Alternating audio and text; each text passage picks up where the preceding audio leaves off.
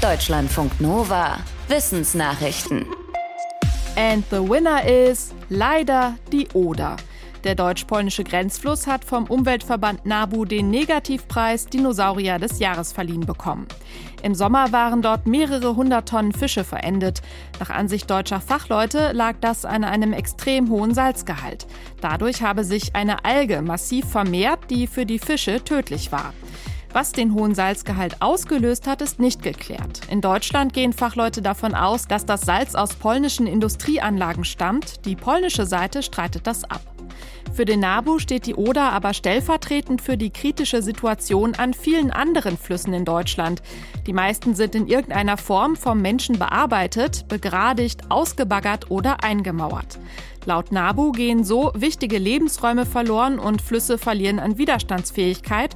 Zum Beispiel können sie dann auch nicht so gut die Folgen von Starkregen oder Dürren abfedern. Die Weihnachtsferien sind für viele auch Skiferien, aber wie lange noch? Denn wegen des Klimawandels wird es wohl zu dieser Zeit des Jahres immer schwieriger mit den Pisten. Die Universität Basel hat sich zu diesem Thema mit dem Skigebiet Andermatt-Sedrun-Disentis in der Schweiz befasst. Der Hintergrund, ein Investor hat gerade noch viele Millionen Euro investiert, um das Skigebiet auszubauen. Die Frage der Forschenden war, ob sich diese Investition wegen des Klimawandels noch lohnen kann. Die Antwort, zumindest in den höher gelegenen Teilen des Skigebiets, wird wohl auch in Zukunft noch eine Skisaison von 100 Tagen möglich sein, wenn im großen Stil Beschneiungsanlagen zur Hilfe genommen werden. Diese kosten aber viel Geld und Wasser. Außerdem sind die Forschenden skeptisch, dass die Saison in Zukunft schon in den Weihnachtsferien anfangen kann. Sie erwarten, dass es dann auch für Kunstschnee zu warm sein wird. Babys strampeln ständig mit den Beinen und fuchteln mit ihren Armen.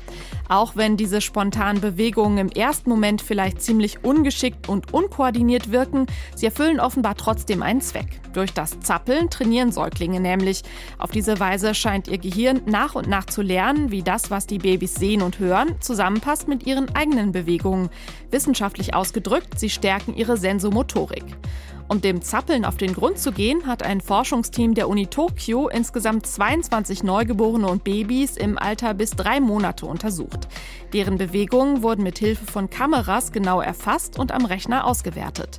Das Team konnte analysieren, wie Muskeln und Sinnesorgane zusammenspielen. Ein Ergebnis der Studie im Fachmagazin PNAS, je älter die Babys waren, desto öfter wiederholten sich bestimmte Bewegungsabfolgen. Damit wird es wahrscheinlicher, dass ein Baby eine bestimmte Bewegung lernt und irgendwann dann gezielt durchführen kann. Für Teleskope ist es auf der Erde fast überall zu hell. Laut einem Wissenschaftsteam aus Italien ist an drei Viertel der Standorte Lichtverschmutzung ein Problem. Für die Studie wurden 28 große Observatorien weltweit untersucht.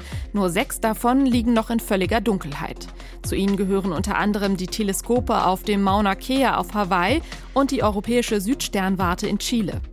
Überall anders kann künstliches Licht den Blick ins All trüben, erzeugt von Straßen, Städten und Industrieanlagen. Diese sorgen nicht nur für direktes Licht, wie zum Beispiel den Lichtkegel eines Autoscheinwerfers, sondern auch für Streulicht, das den Himmel erhält. Laut Forschenden ist der Streulichtanteil am Nachthimmel nicht nur für zwei Drittel der Teleskope so hoch, dass sie über dem Grenzwert für Lichtverschmutzung liegt, auch ein Großteil der Weltbevölkerung kennt dadurch keinen richtig dunklen Nachthimmel mehr.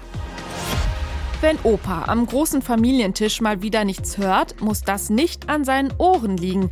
Forschende der Johns Hopkins Universität in den USA vermuten, dass der Hörverlust im Alter auch eine Sache des Gehirns sein könnte. Sie schließen auf Basis von Tests mit Mäusen darauf, dass das Problem vielleicht anders gelagert ist als bisher gedacht, vielleicht nicht nur auf weniger Hörzellen im Innenohr zurückzuführen ist, sondern vielmehr auf ein Filterproblem im Hirn. In der Studie zeigte sich, dass ältere Mäuse seltener in der Lage waren, einzelne Hirnzellen praktisch abzuschalten, eine Funktion durch die Geräusche von Umgebungsgeräuschen gefiltert werden. Im Ergebnis könnten die Tiere laut Forschenden eher eine verschwommene Klangbühne hören statt präziser Laute. Auf den Menschen übertragen hieße das, eine einzelne Stimme lässt sich schwerer aus dem Teppich anderer Gespräche heraushören. Die Forschenden schließen daraus, dass möglicherweise auch Hirntraining ein Mittel gegen Hörverlust sein könnte. Die Weihnachtsfeiertage waren total schön, aber auch irgendwie anstrengend oder einfach nur anstrengend. Tatsächlich kann Weihnachten auch körperlich stressen. Wie zwei irische Forschende im Online-Magazin The Conversation schreiben, wird im Körper eine Zeit lang zum Beispiel mehr von den Botenstoffen Adrenalin und Cortisol ausgeschüttet. Und wenn Weihnachten dann vorbei ist, sinkt der Cortisolspiegel und man fühlt sich möglicherweise etwas ausgebrannt. Für Menschen, denen es so geht, haben die irischen Fachleute drei Tipps.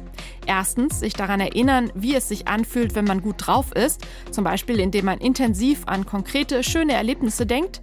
Zweitens, Musik hören, und zwar solche, die einem gute Laune macht. Und drittens, vorm Schlafengehen an vier schöne Dinge denken, die am nächsten Tag passieren könnten, zum Beispiel ein Spaziergang im Sonnenschein. Das kann helfen, besser zu schlafen und so schneller wieder fit zu werden.